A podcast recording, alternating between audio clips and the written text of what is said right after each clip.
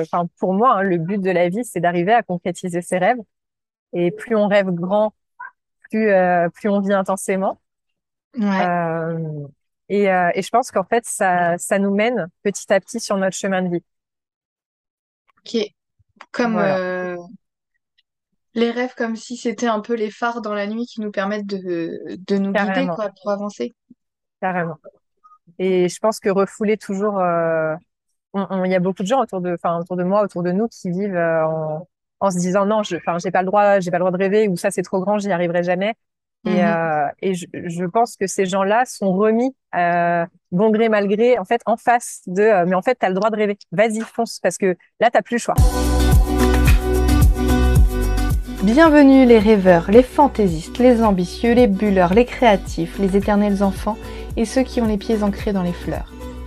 Je suis Mel Calette, rêveuse professionnelle et créatrice de ce podcast Le parcours du rêveur. J'aime connaître l'envers du décor de toutes les histoires. J'aime m'inspirer de projets sublimes et tarés. J'aime savoir comment une idée s'est concrétisée. Je souhaite créer une immense constellation de rêveurs qui passent à l'action je vous invite à nous concentrer sur l'essentiel en rêvant. J'ai la joie de vous présenter une femme très très très inspirante. Avec Alexia, tout est possible. Vous allez découvrir comment on peut s'amuser à travers des challenges dans la concrétisation de projets. Salut Alexia, je suis vraiment contente de faire ce podcast avec toi. Moi on arrive à le faire. Euh, bah, ça s'est fait un peu à la dernière minute. Et en même temps, ça fonctionne bien de cette façon-là aussi. Euh, donc moi, je suis ravie que tu sois là parce qu'on va découvrir une nouvelle facette de rêveuse qui passe à l'action. Qui... Je vais te laisser te présenter, mais avant, j'avais envie de dire pourquoi j'avais très envie de t'interviewer en podcast. C'est qu'on s'est rencontrés il y a quelques mois. À ce moment-là, tu avais 29 ans et dans la façon de te présenter, euh, tu, de ce que j'ai compris, c'est que tu étais maman de trois enfants, mariée et chef d'entreprise, non pas d'une entreprise, mais de plusieurs entreprises. Et là, moi, dans ma tête, ça fait waouh, la businesswoman. je me suis qui en plus a, enfin moi j'étais, je crois que tout m'a bluffé le côté plusieurs entreprises et le côté 29 ans et trois enfants. Euh, je me disais, waouh, euh, j'ai eu une sensation, je me suis dit, Alexia, elle n'a pas de temps à perdre. je me suis dit ça. Et finalement, on n'a pas eu le temps de, de creuser sur ces sujets-là ensemble. En tout cas, moi, tu vois, je suis là avec euh, beaucoup de curiosité à vouloir connaître un peu l'envers du décor. C'est quoi, en fait, ta vie dans ton quotidien et, et pourquoi tu as eu ce parcours de vie? et donc, bah, bien évidemment, je te poserai des petites questions et puis bah, toi, tu nous partageras seulement ce que tu as envie, bien sûr. Euh, mais peut-être que tu as envie de te présenter autrement que comment moi je te vois et pourquoi je voulais faire cette interview. Euh, ouais, oui, carrément. Euh, bah, je vais quand même te confirmer que effectivement j'ai du coup 30 ans maintenant. J'ai eu 30 ans, j'ai bien trois enfants et j'ai bien plusieurs entreprises. Donc jusque-là, bah, pour le coup, tu as, plutôt bien résumé la situation globale. Euh, mais je dirais que je suis, entre guillemets, j'ai l'impression en tout cas d'être plein d'autres choses et d'être euh, peut-être pas, euh, enfin, pas tant businesswoman que ça, ou alors c'est que je, en tout cas, je me considère pas forcément comme businesswoman. Ok. Est-ce que tu peux nous dire combien d'entreprises tu as? oui, j'en ai actuellement je compte. Euh, j'en ai huit. Huit, ok. Ouais. Je me demande du coup à quel stade c'est Businesswoman pour toi?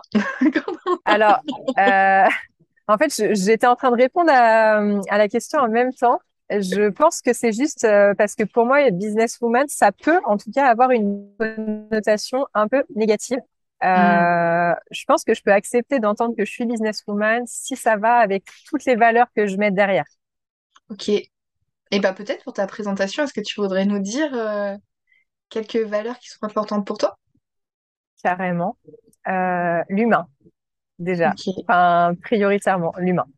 sous toutes ses coutures, c'est-à-dire que j'ai des entreprises dans le monde de la beauté.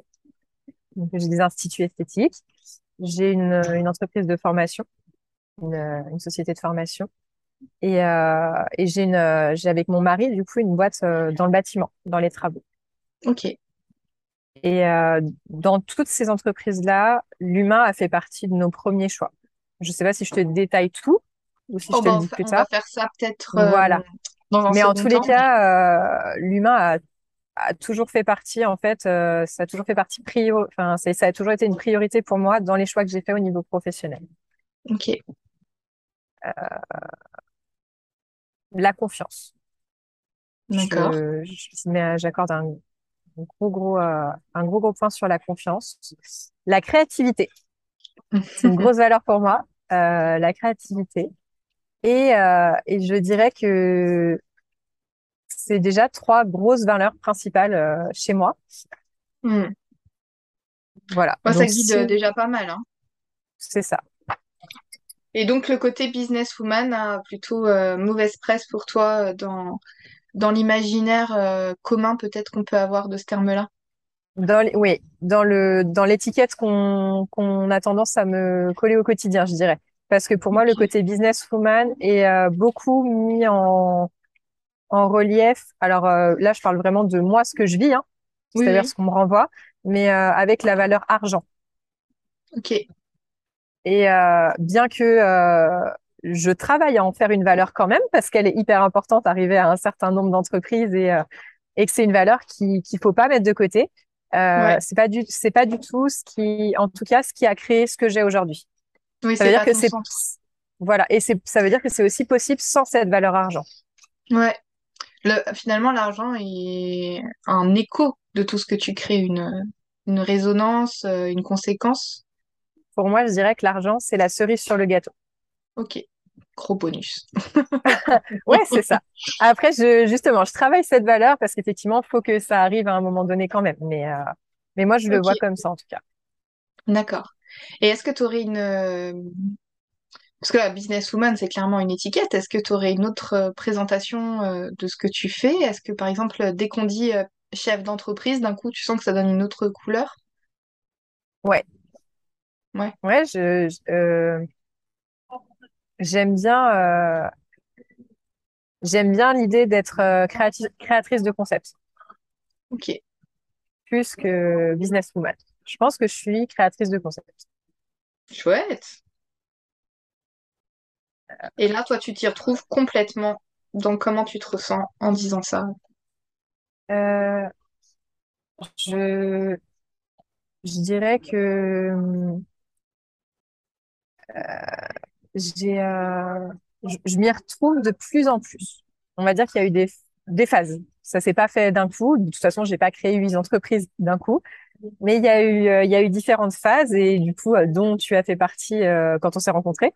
Donc, Mhm. euh, je, je commence à vraiment m'amuser.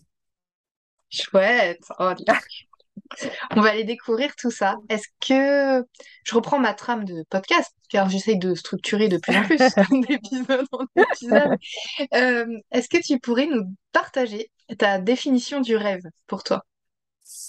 Euh, alors, j'ai pas préparé ma définition, mais j'avais vraiment envie de le faire euh, comme je le ressens, parce que pour moi, le rêve, déjà, c'est quelque chose de d'hyper subjectif. Et euh, je trouve que dans le rêve, on va justement à l'encontre de ce côté hyper, enfin, hyper prévu et ordonné. Donc, je dirais que pour moi, le rêve, c'est un idéal à atteindre, euh, que ça, que ça peut aussi passer par euh, un désir caché. Euh, j'essaie de te faire une phrase après avoir les mots qui viennent. Enfin, les mots viennent et je t'en fais, fais une phrase. Euh, un désir caché. En fait, pour moi, le rêve, c'est quelque chose que notre subconscient crée. Euh, enfin, c'est ma croyance, c'est hyper personnel, mais je pense que les rêves sont pas là par hasard. Et je pense que le côté euh, insatisfaction humaine, qui a été euh, beaucoup évoqué par Platon, euh, n'est pas là par hasard non plus, parce que pour moi, en fait, on, on va de rêve en rêve pour apprendre des choses dans la vie. Je pense que le, le fait de, de concrétiser ses rêves, ça va nous, au travers de la concrétisation, on va réussir à chaque étape, en fait, à apprendre quelque chose sur nous, sur, sur ce qu'on est venu faire ici. Et je crois que c'est pas anodin qu'on ait toujours des nouveaux rêves, parce que finalement, on se rend compte une fois qu'un rêve est atteint, que ça nous a appris plein de trucs. On dit souvent euh, que le bonheur, c'est pas l'endroit où on arrive, mais c'est le chemin. Ouais. Et du coup, je dirais que finalement, le rêve, il est, bah, c'est, enfin, je reviens à ce que Platon disait, euh, c'était par rapport au désir, mais c'est que le rêve est attrayant tant qu'on a envie d'y arriver. Et quand on y arrive, on est à peine réussi que on apprend au fur et à mesure à apprécier, mais on s'en crée un nouveau parce qu'on a besoin de rêver. Donc, euh, d'où pour moi le côté désir caché, c'est quelque chose qui au départ vient du subconscient, euh, qui est là, qu'on n'assume peut-être pas totalement au départ on passe, euh, une fois qu'il est assumé, qu'il est, qu'il est concret dans notre esprit, à un idéal à atteindre. Mm-hmm. Et, euh, et puis bah du coup on arrive, euh, enfin pour moi hein, le but de la vie c'est d'arriver à concrétiser ses rêves. Et plus on rêve grand, plus plus on vit intensément. Ouais. et, et je pense qu'en fait ça ça nous mène petit à petit sur notre chemin de vie. Ok.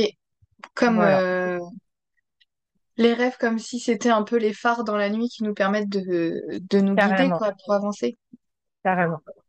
Et je pense que refouler toujours, euh, il y a beaucoup de gens autour de, enfin autour de moi, autour de nous, qui vivent euh, en, en se disant non, je, enfin j'ai pas le droit, j'ai pas le droit de rêver ou ça c'est trop grand, j'y arriverai jamais. Et, mhm. euh, et je, je, pense que ces gens-là sont remis euh, bon gré mal gré en fait en face de euh, mais en fait tu as le droit de rêver. Vas-y fonce parce que là t'as plus le choix. Ouais ouais. Donc voilà. Bah, merci pour cette définition. Ça, ça pourrait me faire partir loin en réflexion. Euh. je sais qu'on a déjà abordé un axe avec Marion dans un épisode là qui est, qui est photographe. Du coup, peut-être je pourrais prendre un autre axe de ce que tu as partagé. En t'écoutant, j'ai l'impression que finalement, plus on rêve grand, enfin comme si à chaque fois le rêve devenait de plus en plus grand, ça nous permet de continuer à avancer en suivant notre désir, quoi, ce qui nous, ce qui nous attire, et en même temps, euh, tout en nous permettant de savourer les rêves déjà concrétisés, comme avancer avec deux chemins en même temps, quoi. Ça me fait un peu ça comme sensation. Ouais. Et je, je pense que, je pense vraiment qu'à partir du moment où on le rêve, on commence déjà à le concrétiser. Mm je pense que le message, le message du subconscient, à partir du moment où nous, on l'appelle rêve, c'est que le message est déjà passé et que ça commence à devenir réel. Toutes les grandes inventions, toutes enfin, après, je suis, je suis très littéraire et du coup, je lis beaucoup et pour moi, tous les, tous les, tous les gros trucs artistiques, les, beaux livres, les, les grandes inventions, euh, mm. il y, a beaucoup hein, d'inventeurs de, de, qui disent, euh, en fait, j'ai rêvé, j'en ai rêvé. Ouais. Et, oui, oui, oui. Euh, donc pour moi, il y a, à travers le rêve se joue, euh, se joue quand même pas mal de secrets de l'humanité, quoi. Oh, c'est beau. Après, oh, la punchline. Oh, C'est une vraie, non, mais c'est une vraie croyance personnelle, mais je, je crois vraiment que, euh, que le rêve est capable de faire beaucoup de choses. Enfin, en tout cas, moi, j'y mets beaucoup de, mm. j'y mets beaucoup de, de croyances. Je partage euh, cette réflexion et euh, je me souviens, il y a quelques jours, euh, j'étais avec ma mère et une de ses amies à qui je faisais découvrir pour la première fois la forêt de Brocéliande où je vis.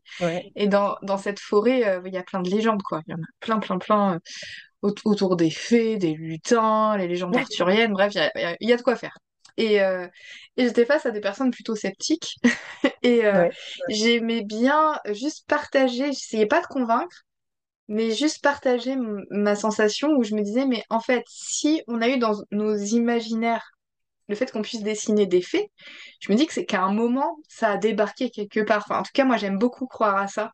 Et c'est ce qui m'amène ce monde un peu magique dans ce monde euh, qu'on pourrait croire euh, classique. Euh, et en tout cas, j'aime énormément nourrir le monde imaginaire rien que pour ça. Je partage totalement cette vision.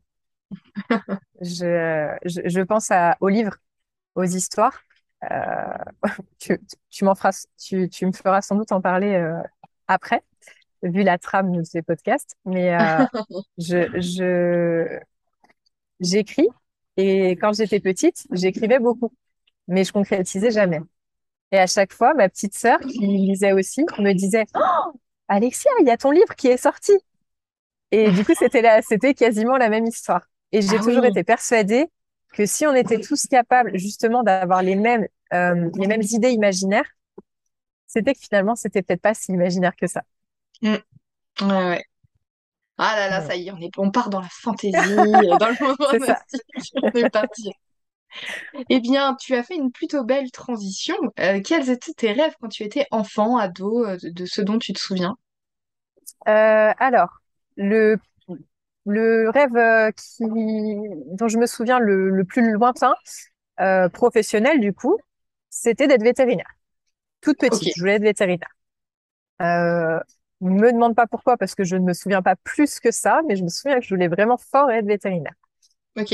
Et euh, en grandissant, je pense que c'était dès que j'ai appris à écrire, en fait, à lire et à écrire, euh, j'ai rêvé de, euh, de devenir écrivain. D'accord. Je pense que c'est, du coup, pour moi, c'est plus, enfin, si ça reste un rêve, mais du coup, je veux absolument soit un objectif. Au-delà d'être un rêve, voilà, je, mm. je veux écrire.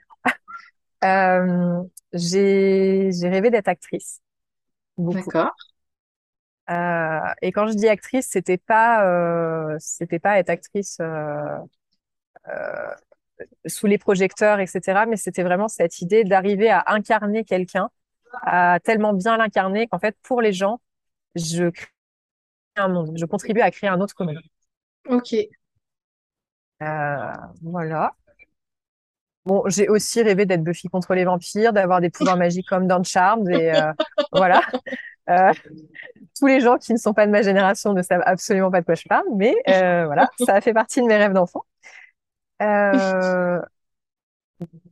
Voilà, et de voyager. J'ai beaucoup beaucoup rêvé de voyage. Je, je m'imaginais, je m'imaginais un peu globe-trotteuse, avec pas trop d'attaches et et voyageant dans tous les pays, dormant toujours à l'hôtel. Ça, c'est venu plus tard. Ok. Voilà. Euh, dans tout ce que tu m'as dit là de tes rêves d'enfant ado, euh, c'est lequel pour toi le, plus grand rêve? Tu sais, quand dans ta définition tu parlais de grand rêve, ce serait quel euh, pour toi là? Alors, quand je dis grand, pour moi, c'est plus difficilement accessible, c'est-à-dire le truc qu'on n'ose pas rêver parce qu'on se dit, bah, j'y arriverai pas. Ok. je dirais du coup actrice. Parce que ça reste quelque chose qui est, euh, qui est réservé à une élite. Entre, enfin, mhm. quand je dis une élite, c'est pas forcément les meilleurs, hein, mais juste que c'est ouvert à peu de gens. C'est un métier qui, est, qui est difficile, euh, qui est difficile, euh, on, peut difficilement en vivre. après, enfin, mon plus grand rêve, du coup, c'est celui d'être écrivain. parce qu'il réalise pour moi un gros défi. il met beaucoup de mes qualités et de mes défauts euh, en jeu. Donc, euh, du coup, je dirais qu'être écrivain, c'est ça, c'est le balèze actuellement, c'est le gros balèze. Euh. Ok, le plus challengeant pour toi. Je pense, ouais. Ok. En tout cas, j'ai l'impression que quand t'en parles, c'est presque celui qui te donne le plus envie. Bah oui, forcément. Enfin oui, c'est pour ça que c'est celui que je retiens parce que c'est celui qui actuellement, à l'âge que j'ai, avec les situations que j'ai, c'est celui qui me fait rêver. C'est vraiment euh, celui qui reste, quoi. Mm, mm. Je me demande si ces rêves-là, tu vois, quand c'est des rêves d'enfant, parce que quand tu dis que tu as appris à lire et écrire, tu étais petite, quoi. Oui. Et, euh, eh bien, euh, je me demande parfois, parce que c'est des images que je me fais, si on se fait pas un pacte, mais ultra fort avec nous-mêmes, quand on est petit, avec ces rêves-là, en t'es sûr, hein, quand, tu, quand, je deviendrai adulte, tu vas le faire. Hein. C'est des sortes de promesses entre soi-même, là. c'est une sensation comme ça que j'ai. Euh, et que après quand c'est fait, c'est en mode euh, travail d'équipe, trop fort. c'est bon. oui, carrément. Euh, eh bien, on verra si on reviendra sur ce projet de livre un peu après, sauf si tu veux le développer maintenant, mais j'ai l'impression que ça va être un peu après. Est-ce que tu pourrais nous parler maintenant de ton projet professionnel avec ces huit, huit entreprises que tu as? Et peut-être par laquelle as-tu commencé Comment ça s'est fait Est-ce que c'était une évidence? Par exemple, tu m'as parlé de tous tes rêves, tu m'as pas parlé d'être chef d'entreprise dans tes rêves quand tu étais enfant. comment comment ça a débarqué ça? Alors, euh, bah, est-ce que tu veux que je te parle de mon, enfin rapidement de mon parcours scolaire? Qui, du coup, je pensais plus. Ouais. Euh, du coup, j'ai, euh, j'ai, en fait, je voulais intégrer, moi, arriver au lycée, mais mes gros rêves, du coup, étant écrivain, artiste, enfin peu importe, hein, mais on était dans le domaine artistique. Du coup, bien évidemment, mes études, euh, je les aurais vues vers, euh, dans des écoles plutôt ciblées artistiques. Ouais. Euh, il s'est avéré que bah, ce qui entrait en ligne de compte à l'époque, c'était beaucoup l'argent, euh, parce que c'est des écoles qui coûtaient cher ou qui étaient loin et qui du coup nécessitaient forcément de l'argent pour le logement. Ouais. Euh, et qui, si elles étaient euh, gratuites, étaient sur dossier, donc beaucoup plus difficiles à, à atteindre. Alors moi, j'étais à un niveau où, bah, clairement, j'avais un bon niveau scolaire. Par contre, j'étais euh, plutôt fainéante. Et euh, du coup, tout ce qui était euh, monter des dossiers, euh, me dépasser, c'était pas trop, euh, c'était pas trop mon leitmotiv à l'époque. Donc, euh, j'ai, euh, j'avais, je crois que j'ai essayé de rentrer dans deux écoles où euh, c'était gratuit, parce que mes parents avaient pas les moyens en fait de me payer les, les écoles qui, qui étaient chères. Euh, j'ai j'ai pas, j'ai pas réussi à rentrer dans les, euh, dans les concours. dans- enfin, j'ai pas, j'ai pas réussi les concours. Euh, et, et mon papa m'a dit, euh, mais en fait, t'as pas le choix, faut que tu fasses un truc. T'as des, parce que du coup, euh, j'avais des belles capacités scolaires, j'avais des bonnes notes. Donc, on m'a jamais laissé le choix. On m'a dit, tu continues tes études, euh, tu, fais le lycée. Donc, j'ai fait littéraire. Et sortie du lycée, quand j'ai commencé à chercher les écoles et qu'on n'en a pas trouvé, c'est pareil, hein, j'ai pas eu le droit de devenir troubadour. Il m'a dit, tu t'as pas le choix, en fait, tu vas faire des études. Et comme tu sais pas vraiment ce que tu veux faire, tu vas faire du droit. Parce que le droit, ça ouvre plein de portes. Je dis, mais alors je voulais pas du tout euh, faire du droit, c'était pas du tout euh, un de mes rêves et c'était très carré pour moi. Le droit, il y avait, euh, j'avais un gros, euh, des gros a priori dessus, mais euh, j'ai écouté mon papa, j'ai fait du droit. Et donc du coup, mon, mon parcours scolaire, c'est euh, un master de droit des affaires. Donc j'ai été au bout, hein, j'ai validé un master de droit des affaires et pendant le master, j'ai fait trois ans de psycho D'accord. parce que parce que le droit me nourrissait pas assez et que je crois que faire plein de choses en même temps, c'est assez dans ma dans ma façon d'être. Ok. Euh, donc, euh, j'ai fait trois ans de psycho et, et cinq ans de droit. Et, euh, et pendant mon droit, ben, tout, toujours sur le même leitmotiv où bah, je, il fallait que je m'assume financièrement, j'ai travaillé. Je travaillais en restauration rapide, j'ai monté les échelons, donc je travaillais beaucoup. J'étais, bah, en fait, j'ai jamais été à la fac, j'ai jamais mis un pied à la fac, j'ai toujours appris tout dans les bouquins. Déjà. beau- voilà. Euh, j'ai, clairement, euh, j'étais pas là, j'étais dispensée d'assiduité parce que je travaillais 50 heures par semaine. J'étais directrice en restauration rapide. Et, euh, et du coup, euh, arrivé au master, c'était très compliqué d'être dispensée d'assiduité. Donc j'ai dit, bah, il va falloir que j'arrête de travailler, mais j'ai besoin d'argent, comment je vais faire? Et juste à côté de mon petit resto où je bossais, il y avait un fournisseur d'esthétique qui venait manger tous les midis et avec qui j'avais déjà parlé du fait que je faisais de la peinture, que j'écrivais et qui m'a dit, mais attends, ton côté artistique, tu pourrais vraiment adorer faire des ongles en fait. Et je lui ai dit, euh, faire des ongles, mais euh, comment ça, faire des ongles? Pas du tout. Enfin, je- voilà, donc j'étais quelqu'un, je me maquillais pas beaucoup, je faisais pas mes ongles du tout. Euh, je portais des sarouels et j'aimais bien avoir les cheveux euh, emmêlés et ça m'allait très bien. Enfin, voilà. D'accord. Et euh, mais par contre, cette personne-là, je sais pas, il y a, il y a eu quelque chose quand elle l'a dit. Et je me suis dit, pourquoi pas, je vais peut-être lui faire confiance. En fait, du coup, sur un coup de tête, mais vraiment un pur coup de tête, et parce qu'il me fallait aussi à un moment donné de l'argent pour pouvoir vivre en parallèle de mes études, j'ai fait un prêt bancaire pour me payer une formation. Donc, euh, les formations n'étaient pas réglementées à l'époque, donc euh, je me suis fait arnaquer, mais j'ai fait une formation qui m'a donné des bases. Et grâce à ça, j'ai, euh, je me suis déclarée en auto-entreprise. Et pendant mes, ma der- mes dernières années de droit, euh, j'ai fait des ongles à domicile. Donc, j'ai fait mon prêt pour m'acheter mon petit matériel et faire ma formation. Et puis, bah, j'ai commencé comme ça à domicile à faire des ongles. D'accord. Voilà. Euh, je suis tombée enceinte sur ma dernière année de droit. Donc, euh, je sais plus quel âge j'avais. 22, 21, 22 ans. Ok. Et, et du coup, tout s'est mélangé. C'est-à-dire euh, le fait que j'avais mes études, j'avais monté quand même une petite entreprise, même si c'était pas grand-chose, et j'étais enceinte et c'était pas vraiment prévu. Ok. C'était euh, c'était en prévision, mais c'était pas euh, c'était pas censé arriver de suite, quoi. Mhm. Euh, on- donc euh, voilà. Et euh, bah j'ai fini mon j'ai validé mon diplôme enceinte jusqu'au cou. Euh, et j'ai euh, sorti de mon diplôme, j'ai commencé à répondre à des offres d'emploi. Ça, c'est pas fait.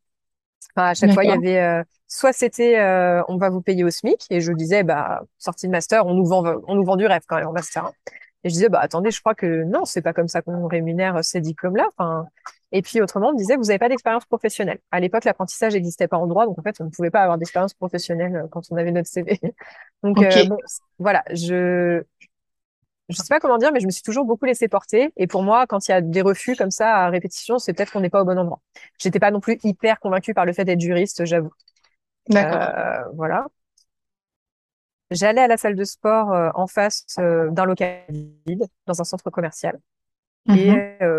des copains de la salle m'ont dit, mais pourquoi tu pas là? Et je leur ai dit, bah, dans une, dans un centre commercial? Bah, parce que c'est cher. Et, euh, et puis, euh, ils m'ont dit, ouais, mais le local, il est vide et tout. Puis, je me... en fait, euh, j'y allais tous les jours. Donc, euh, je voyais tous les jours ce local et je me suis dit, mais en fait, qu'est-ce que tu as à perdre? Propose. Et puis, euh, voilà. Et donc, D'accord. du coup, j'ai essayé d'avoir un premier contact avec, euh, bah, à l'époque, la direction de la galerie. Et finalement, il s'est avéré que c'était pas si inabordable que ça au niveau du contact. Euh, donc, il m'a, il a pu me donner des chiffres. Et je me suis dit, bon, euh, c'est pas un petit truc. Tu passes de ta petite mallette d'ongles à potentiellement un local. Si tu veux quelque chose, il va falloir à un moment donné que tu crées un projet. J'en ai parlé à mon conjoint de l'époque, qui est maintenant mon mari, qui m'a rionné et qui m'a dit, oh, tu me fatigues à avoir toujours des idées, toujours des projets. euh, euh, parce que du coup, c'était pas ma première idée, puisque je venais de me former aux ongles, j'avais fait de la restauration rapide, enfin, je, voilà, plein de trucs. Et, euh, et bah, du coup, j'ai monté le projet et j'ai été le, défend- le défendre euh, devant des banques. Et ça n'a pas été facile, mais c'est passé. Et c'est comme ça que ça a commencé. Waouh, t'as fait ça super jeune, hein. Bah, j'avais euh, j- euh, 2015, ça a ouvert en 2015, donc euh, j'avais 23 ans. Ouais, 23 ans? Waouh, je trouve, je Ouais, trouve j'avais ça jeune. 23 ans. Je trouve- Voilà. J'ai l'impression que dans ce que tu racontes, euh, c'est comme si euh, tu m'as- nous as raconté là un peu euh, trois grands carrefours, quoi. Ce moment où, où t'as pas été prise en école d'art et t- où t'aurais pu vivre ton rêve de voyage troubadour, comme tu disais, mais t'as été euh, guidée un peu par les paroles de ton papa. J'ai l'impression, comment tu as dit ça, donc hop, une, une direction qui a été prise, et j'ai l'impression que t'as, t'as suivi le flot, quoi. J'ai, Un peu euh, ouais, j'ai la, carrément la suivi dame le euh, pour Ouais. te dire prendre ce local et puis euh, et puis tu le fais quoi. Ouais, c'est ça. C'est euh, c'est carrément suivre le flow. C'est Bah, en fait quand je trouve l'idée pas mauvaise, euh, je me j'essaye toujours de me dire, euh, bah, en fait il y a toujours plein de raisons de dire non dans la vie. Donc pourquoi Mm. pas essayer et voir ce que ça donne quoi. Bah ouais ouais. Et donc t'as lancé euh, là c'était avec ce local, c'était quoi? C'était pour faire des ongles? Alors du coup j'ai monté un projet carrément de centre esthétique où on était, Carrément. ouais, bah j'ai monté un projet où je me suis dit, euh, donc la réalité juridique c'était que moi j'avais pas de diplôme en esthétique. Et du coup, pour ouvrir un local aussi grand, il en, bah, de toute façon, pour ouvrir en esthétique, il fallait un diplôme. Donc, il fallait soit que j'ai le diplôme, soit que j'ai une salariée. Donc, du coup, il fallait un projet qui couvrait directement une salariée. Euh, j'avais une, j'avais une petite cliente que j'avais rencontrée, je crois, euh, deux ou trois mois avant, qui était esthéticienne. J'étais jamais tombée sur une cliente esthéticienne. Euh, qui m'a, enfin, en fait, j'ai été la débaucher. Je lui ai dit, bah, tu voudrais pas, euh, venir bosser chez moi? J'ouvre un truc. Donc, euh, au départ, euh, elle, elle était en, je crois qu'elle était en mi-temps parce qu'elle était jeune aussi et elle devait pas, elle devait pas avoir un temps plein et du coup, c'est elle ce qui l'a décidé. Ok. Et elle s'est dit, ouais, pourquoi pas? Et puis en fait, c'est parti comme ça. Je lui ai dit, bah, tu m'aideras à développer la partie esthétique parce que moi, je suis pas esthéticienne. Et moi, je prends toute la partie onglerie. Et go, on y va. Ah ouais. Mais toi t'es une sacrée aventurière en fait. Le côté baroudeuse que tu imaginais euh, euh, en voyage, tu l'as fait dans, dans le travail quoi. Je, ouais, oui, c'est, c'est, ça peut, ça peut, ça peut être ça. C'est une, c'est une jolie, euh, une jolie image. J'aime bien. Parce que comment tu me parles là, rien que de ton début, on va dire. je pourrais quasiment mettre mot pour mot quand je vais parler de mon voyage en Inde. De, de ah oui, on me dit qu'il y a une prof de danse indienne là, bon bah oui, j'y vais. Oh, on me propose de rester six mois, bah oui, je vais lâcher tout le truc là-bas. Et là, j'ai l'impression que c'est euh, dans cette même, ce même état d'esprit de voyage que tu as là, de cette euh, ouverture, cet accueil de allez hop, on prend les propositions, je sais pas, on sait pas vraiment où ça va nous mener, mais on y va quoi. Et, euh, j'ai l'impression que, ouais, euh, pour avoir interviewé d'autres voyageurs, je ressens la même chose que ce que... Et moi, je trouve ça tellement inspirant et je j'ai pas eu beaucoup avant euh, de le vivre, de d'images du monde du travail de cette façon. Et je crois que moi, je m'éclate tout autant là, dans, en, créant euh, mon entreprise et en faisant tous mes trucs, en, en osant des collaborations, des projets, innover, aller dans l'inconnu ou ça, ça me fait ça comme sensation et je trouve ça chouette comment bah, finalement un de tes rêves de... qui était là, tu vois, il a juste une autre forme euh, C'est vrai. dans l'aventure. On va peut-être euh, on va peut-être trouver un autre intitulé à Businesswoman du coup. Aventurière. Non, mais euh, je suis ouais, je suis d'accord avec je suis vraiment d'accord avec ta définition. Parce que ça demande pas mal de qualité, hein, tout ce que tu as vécu. Ça demande beaucoup d'audace, beaucoup de confiance, de persévérance aussi, je trouve, et de d'assurer ses arrières. Parce que toi, tu l'as fait, fallait que tu t'en sortes euh, financièrement, tu vois, tu as fait tout ça. Ce qui pourrait me faire penser au voyage, sa sécurité euh, juste physique, tu vois, où on doit, on doit assurer, euh, trouver un hôtel, pas passer la nuit dehors à ce moment-là, tu vois, des trucs comme ça. Et, et, et très débrouillarde aussi. Ok, je sais pas le faire, je vais trouver quelqu'un. Je dirais que tout ce que tu résumes, j'ai pas l'impression je je pense que j'ai ces qualités, mais en même temps, dans certains domaines de vie, je vais pas les avoir. Ok, Du coup, tu vois, par exemple, tu me mets en haut d'un pont pour sauter d'un élastique, euh, enfin à l'élastique, excuse-moi. Je l'audace, tout ça, euh, j'ai pas le ver- j'ai pas le vertige, hein, mais euh, tu vois, je, je suis pas sûre. Je dirais que je suis créative, ok, et je dirais que c'est cette valeur-là qui a primé dans le sens où euh, j'ai pas vraiment eu de peur au départ parce que j'avais rien.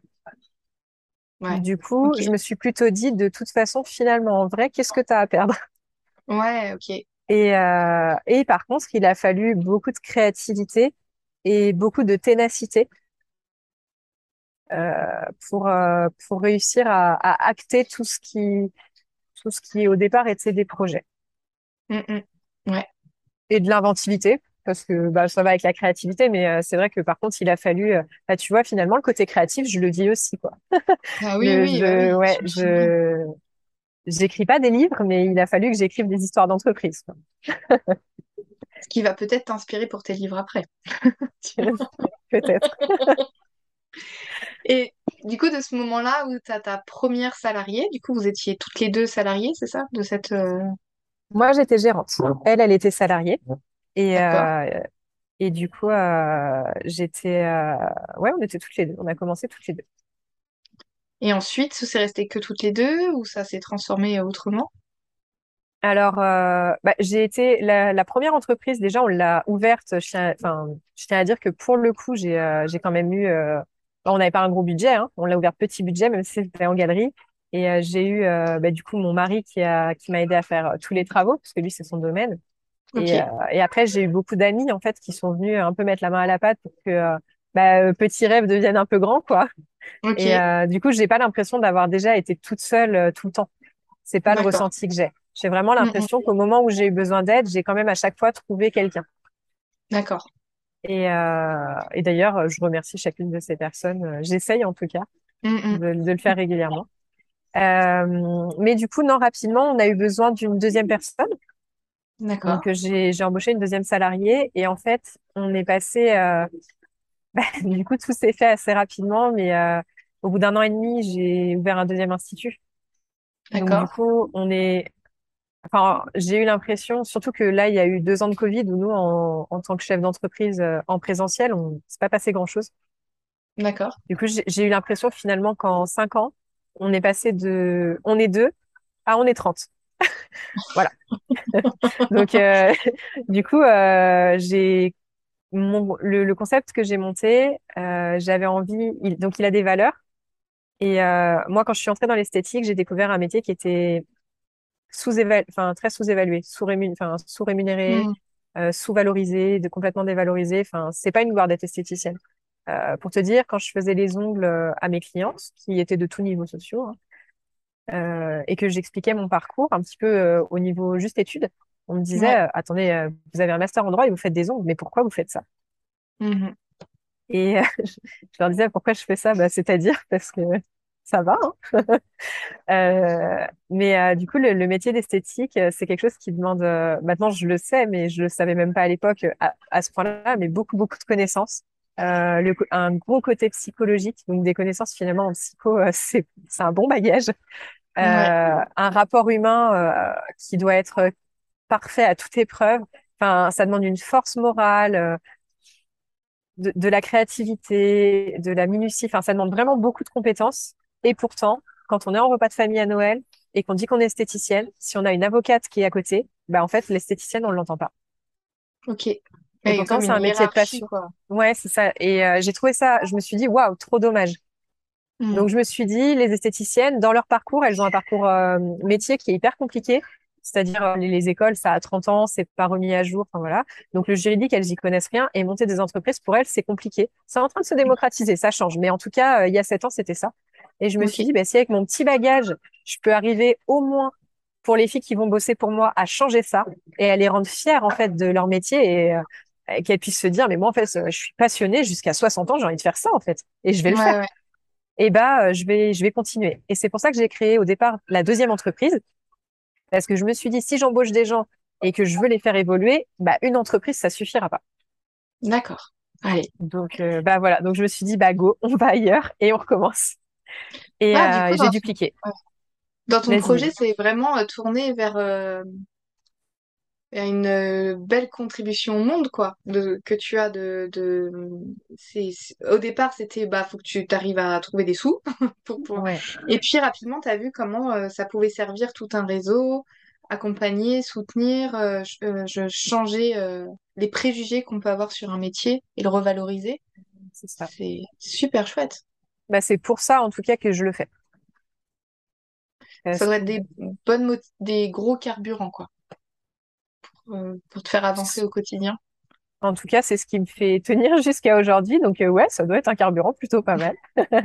Mais euh, oui, pour, moi, euh, avoir l'impression que j'apporte, euh, que j'apporte quelque chose, que mon bagage sert à quelqu'un d'autre, euh, carrément. En fait, je dirais que je pense qu'on a tous à s'apporter et, euh, et arriver à le, c'est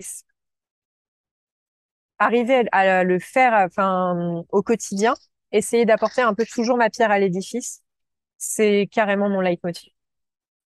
Chouette. J'ai l'impression que toutes tes études en, en droit, peut-être, euh, t'ont aussi donné cette confiance à aller peut-être dans ces milieux de création d'entreprise, peut-être avec euh, tout le côté juridique qu'il peut y avoir dans tout ça. euh. Ça m'a donné la lecture, euh, facile des textes compliqués. Mm. La France est un pays très compliqué au niveau euh, juridique, création d'entreprise, plus qu'ailleurs. Euh, je suis pas spécialiste euh, de l'étranger parce que j'ai peu voyagé finalement, oui, mais euh, mais je sais que c'est beaucoup plus simple, même en Europe, ailleurs en Europe, de monter sa boîte, de se lancer. Enfin, il y a moins de démarches. Je dirais que ce que le droit m'a apporté, c'est vraiment ce côté. en fait, un texte qui fait peur, ben moi je sais le lire et il me fait pas du tout peur. oui, Et, euh, et du coup, tout ce qui est norme, enfin tout ce qui va être normes, euh, obligations et euh, peut-être aussi sanctions et restrictions quand ça va pas bien dans une entreprise, Mm. bah c'est des choses que j'ai pas peur de gérer. ouais. Ce qui peut freiner beaucoup, beaucoup, beaucoup de monde, hein, je, Tout fait, c'est ça. Et puis, bah, tout ton côté euh, études de, en psycho, euh, ça doit bien t'accompagner dans la gestion d'équipe ou dans le côté humain qui est si important pour toi, peut-être? Hum, j'ai l'impression d'avoir un peu survolé la psycho. Je sais pas si c'est parce qu'il faut beaucoup plus d'années ou pas, euh, mais euh, je Je pense que l'hu- l'humain, je le, là, on est, enfin, du coup, on est plus sur euh, encore une, c'est hyper personnel, mais je, je trouve que c'est très énergétique et je suis beaucoup au ressenti et je l'ai toujours été.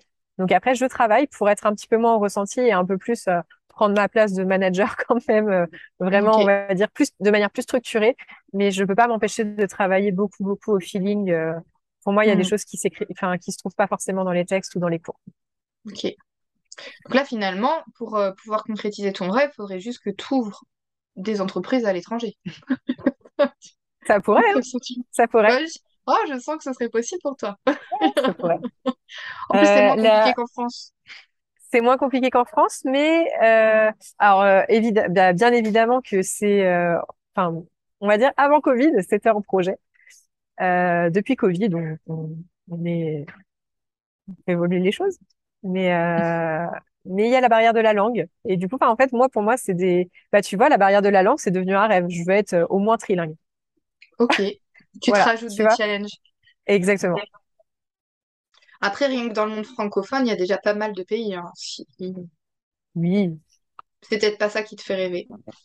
je sais pas. Je, je pense que j'ai, pour moi, quand il y a, hum, enfin, ça va vraiment avec la définition du rêve, mais euh, si quelque chose représente une barrière pour moi, c'est que forcément j'ai quelque chose à apprendre à la dépasser. Du coup, euh, je me dis, bah non, on va pas chercher la facilité, euh, on y va, on y va, vas-y et euh, fais en sorte de. Ok. Eh ben, j'ai hâte de voir la suite, comment ça se passera pour toi. Et après, Ouais. t'as, du coup, tu as deux entreprises esthétiques? Oui, j'en ai, non, j'en ai cinq. J'ai cinq Cinq? salons esthétiques. Ouais. Du coup, un peu comme sur le même modèle que tu as créé au début, mais tu en as multiplié, c'est ça? Oui, j'en ai quatre qui sont pareils et un qui est sur un autre modèle euh, où du coup on a intégré beaucoup plus le côté euh, bien-être de l'âme avec euh, des soins énergétiques et des choses comme ça. Ok. Donc ça, ça varie. Et ça, c'est tout ça, c'est sur Nantes que tu fais? Tout ça, c'est ouais sur la Loire-Atlantique. D'accord. 44. Donc, tu as fait un secteur plutôt au même endroit où tu as créé tes entreprises? Oui, ben du coup toujours dans le la valeur humaine, mais nos nos tarifs sont bas. Et euh, donc quand on est arrivé il y a sept ans, on a cassé les prix du milieu par trois. Ok. Euh, et l'idée, c'était pas vraiment d'être, c'est pas du tout d'être low cost, mais c'était juste de se dire, euh, moi, ma maman, elle était euh, femme célibataire avec deux enfants et elle a jamais fait, enfin, je connaissais pas le milieu de l'esthétique parce qu'en fait, ma maman était pas du tout cliente. Et quand j'ai découvert ce milieu pendant mes études, je lui ai dit, mais pourquoi t'as jamais fait ça? Elle m'a dit, bah, avec, toute seule avec deux enfants, euh, enfin, c'est pas dans mon, ça a jamais été dans mon budget, en fait. Et je me suis dit, OK, bah, en fait, monte un projet, mais pose-toi la question. À combien tout le monde pourrait venir faire saison et peut-être même autre chose et sans que ça, sans avoir l'impression de perdre un bras. Et c'est comme ça que le projet, c'est, enfin, c'est comme ça que moi j'ai développé le projet, c'est sur cette base-là. Et du coup, je continue de l'appliquer euh, aujourd'hui, ce qui fait qu'on est moins cher. Et en fait, on s'est rendu compte que bah, un salon, euh, ça marchait très bien, mais finalement, bah, tu vois, on est à cinq.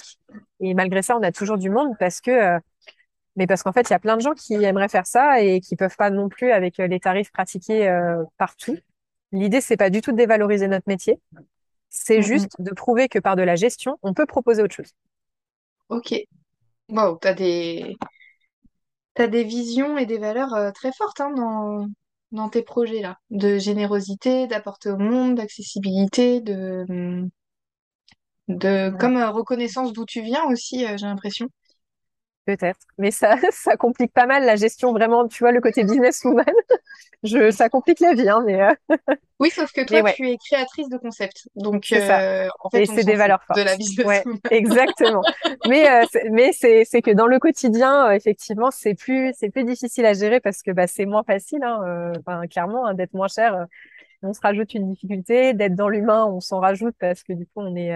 Enfin, moi, j'essaye d'être, bah, de créer des conditions de travail aussi pour mes filles qui sont euh, plus qu'intéressantes. Et du coup, ouais, c'est des, c'est des grandes valeurs, mais en même temps, je me vois. Pour moi, les entreprises, en fait, c'est ça. Avoir une entreprise, enfin, pour moi, le rôle d'un vrai chef d'entreprise, c'est celui-là. Si nous, on a pu le faire, d'autres peuvent le faire aussi. Mais en tout cas, notre rôle à nous, c'est de changer les choses. Mm, mm. Donc, euh, bah, j'essaye de le faire à mon niveau.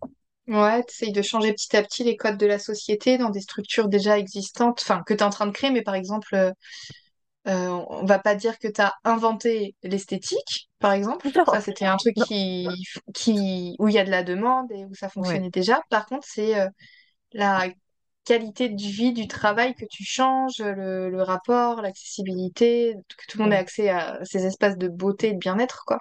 oui. C'est, c'est chouette. Euh, je me demandais, ton mari, tu l'as rencontré quand? Euh, mon mari, je l'ai rencontré quand j'avais 17 ans. Ok.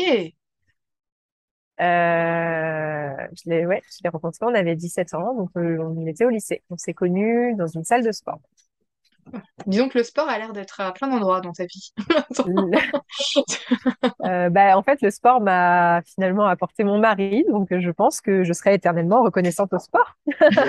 Mais euh, non, non, non, mais euh, oui, c'est, bah, je, je, c'est c'est un de, une des choses que j'aime beaucoup dans la vie. En tout cas, je vois que ben, rien que ces dix dernières années, euh, c'est incroyable tout ce que tu as. J'ai l'impression que tu as construit des choses en investissement, quoi, tu vois. Euh, d'être euh, depuis tout ce temps-là avec ton mari, par exemple, tu vois, euh, en ayant 30 ans et c'est depuis que tu as 17 ans que tu es avec lui, alors que d'autres, bah, à 30 ans, on, essaye de trouver quelqu'un, tu vois, ça peut aussi faire ça dans le... Peut-être les modèles des générations actuelles, on va dire ça comme ça. Et toi, j'ai l'impression que c'est des fondations, constructions que tu mets en place. Et je me demandais comment, dans, dans ta vie, euh, par exemple, une journée euh, ou une semaine un peu type, comment tu arrives à combiner le fait d'être maman de trois enfants et d'avoir toutes ces entreprises en gestion ou je sais pas quel poste tu as exactement, mais comment tu arrives à mener tout ça en 24 heures?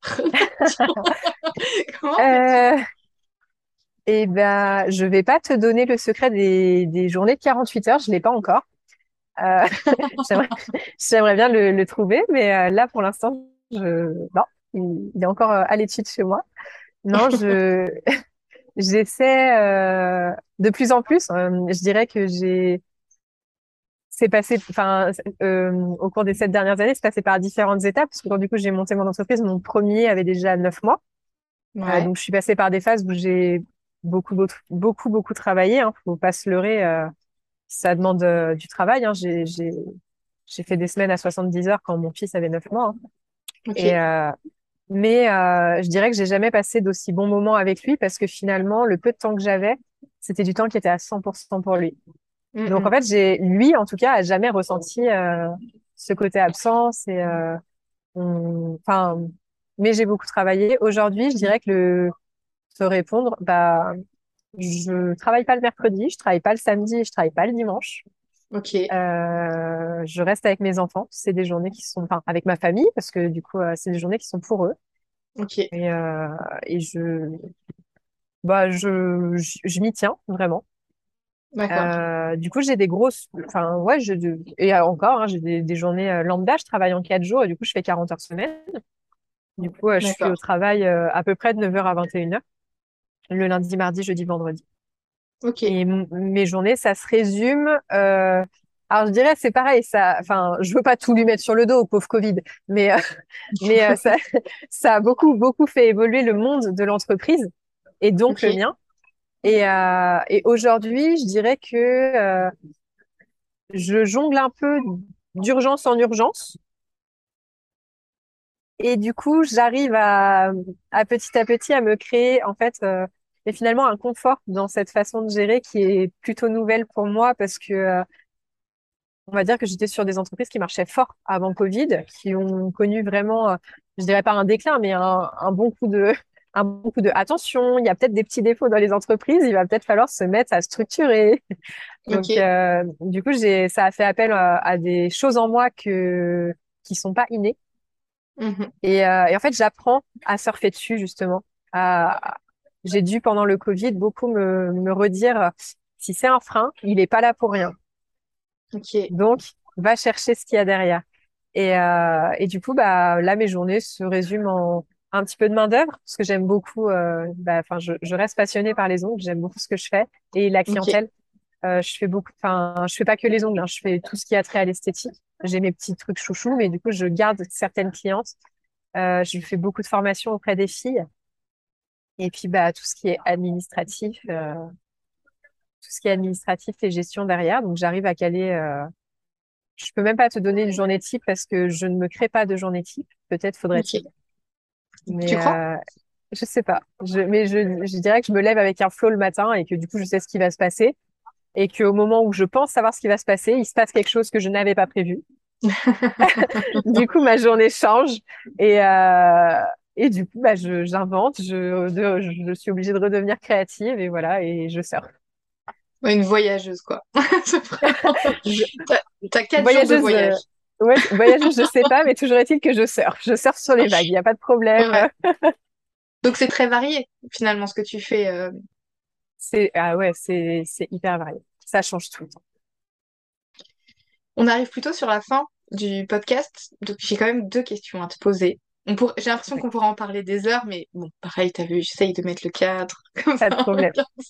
Et c'est très bien. Euh, euh, selon toi, quelle est ta, dé- ta définition de la réussite? Donc ça peut être de réussite pro, perso, les deux mélangés. Je pense que la réussite, c'est euh, prendre, se, avoir réellement conscience qu'on est euh, en accord avec soi. Donc avoir réellement conscience de qui on est, de ce qu'on a envie d'être. Et, euh, et pour moi, réussir, c'est juste euh, bah, ré, ré, arriver à acter dans le concret qui on est et le, le ressentir, quoi, le, le, le, vivre pleinement. Pour moi, c'est ça la réussite. Et, tu te sens dans cette réussite-là, toi? De plus en plus. Je, tu m'aurais posé la question il y a un an, je t'aurais dit que pas du tout et que j'étais pas du tout qui j'avais envie d'être. Et pourtant, j'avais exactement la même chose d'un point de vue matériel, ça n'a pas changé. D'accord. Et, euh, et du coup, tout, tout a été, ça a été du travail intérieur et de la modification euh, finalement interne. Hein, ça tenait qu'à moi. Euh, Comme je te dis, le matériel et l'extérieur, euh, ça n'a pas changé. Mais euh, aujourd'hui, ouais, de plus en plus. Je pense que j'arrive de plus en plus à, à être qui j'ai envie d'être. Wow, joli. je suis contente pour toi. C'est vraiment chouette parce que c'est vrai. Cette question bah, m'intéresse beaucoup parce qu'on a tous finalement un peu comme le rêve, tu vois, tous des définitions de réussite. Sur le papier, euh, si on entend que toi, c'est euh, trois enfants mariés et euh, huit entreprises, on pourrait se dire, ah tiens, bah, c'est le summum de la réussite. Mais ça, c'est ce qu'il y a sur le papier. Et après, il y a comment on le vit de l'intérieur, en vrai, dans le quotidien.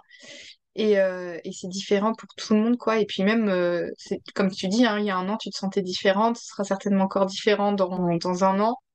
Donc, tu es en, en mouvement. En tout cas, là, tu vois, t'écouter de ton parcours, euh, là, comme ça, à chaud, je sens que euh, tu nous as partagé des freins que tu avais, tout ça, et je trouve que toi, tu arrives à transformer très rapidement. Et du coup, j'ai l'impression que moi, tu vois, cet échange avec toi me donne de...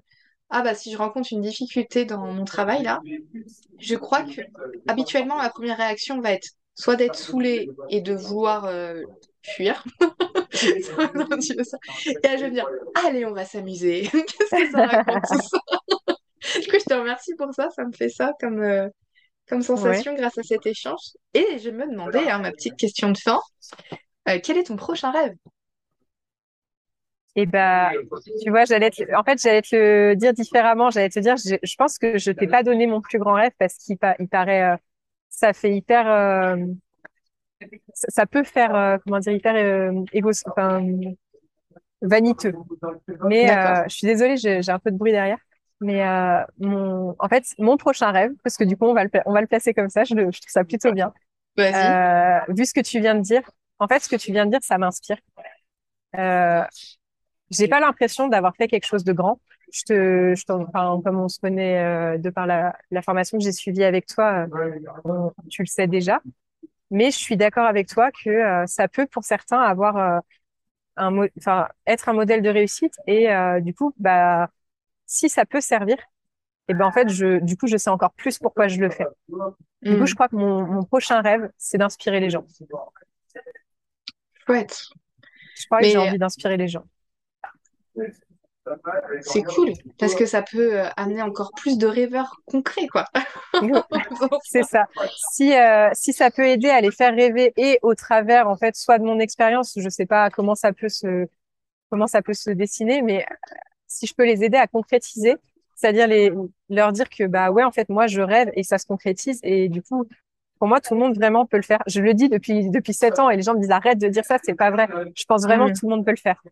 À preuve par l'exemple. On t'a dit non, c'est pas possible. Du coup, ouais, tu, un petit peu. Tu l'as fait et bon, votre argument ne fonctionne plus. Alors maintenant, qu'est-ce que vous pouvez me raconter? Et, euh, et, sachant que pour moi, un frein, c'est pas un frein, mais c'est quelque chose qui peut vraiment devenir un bagage si on le dépasse. Et ben en fait, si tout le monde peut le faire, parce que plus on a de freins, plus on peut les dépasser. Et ouais, peut-être qu'on part pas tous avec les mêmes bagages du coup, hein, mais on part pas tous non plus avec les mêmes freins. Chacun a ses histoires de vie et euh, ses blessures. Et, euh, et je pense vraiment qu'on peut, en dépassant ça et en vivant en fait au travers de nos rêves, on peut vraiment réussir à faire quelque chose euh, de chouette. En tout cas, quand je vois tout ce que tu as créé jusqu'à tes 30 ans là, je me dis que c'est très prometteur ou ambitieux pour la suite. En tout cas, je me dis qu'il y, a, un terreau très fertile pour pouvoir continuer à créer, inspirer, innover et Et là, vraiment, je sais que c'est peut-être une phrase que je dis euh, souvent que j'ai pu dire en formation après euh, ça a été fini les formations ensemble. J'ai vraiment l'impression après ce podcast avec toi de vouloir être comme au cinéma avec des pop-corn à voir ce que tu vas créer, tu sais, comme un film en vrai quoi. Tu vois, ça fait ça me fait ça comme sensation. C'est peut-être là où tu joues Buffy en fait, tu vois. Moi j'ai l'impression de regarder une série en vrai. bah, je me dis que si ça t'aide quand tu as des difficultés, euh, si quand euh, justement tu as un truc que tu n'as pas du tout envie de faire et que tu te dis ah bon allez je vais peut-être aller m'éclater un peu bah du coup je le ferai pas pour rien. Ouais. Bah déjà euh, ça, ça a eu un impact sur moi direct hein. on verra comment ça sera pour d'autres. Mais c'est une question d'état d'esprit et de vision des choses j'ai l'impression une grosse philosophie de vie en fait hein, que tu transmets. Et une belle transmission. Bah, merci beaucoup, Alexia. Est-ce qu'il y a autre chose que tu voudrais dire avant qu'on termine? Bah, Juste euh, te dire merci à toi, Maëlle, de m'avoir permis euh, bah, de, de, raconter tout ça. Euh, merci. Et puis bah, bravo d'avoir sauté le pas, parce que je sais que c'était pas forcément évident de venir être interviewé en podcast. Donc merci beaucoup pour ça. Puis bah merci à vous tous pour votre écoute. Et puis à bientôt, Alexia. À bientôt. L'échange avec Alexia m'a boosté à fond. J'ai encore plus envie de bâtir à travers ma créativité. Son témoignage m'a transmis une philosophie de vie qui me fait vibrer. Et je crois que lorsqu'on a des projets ambitieux, le temps est notre meilleur ami. On peut passer, aux yeux des autres, d'une personne tarée avec un projet fou une personne qui devient référente dans son domaine lorsque ça s'est concrétisé et que ça s'est installé dans le temps. Et vous Quel est votre plus grand rêve? Quel est votre projet le plus taré que vous pouvez vivre?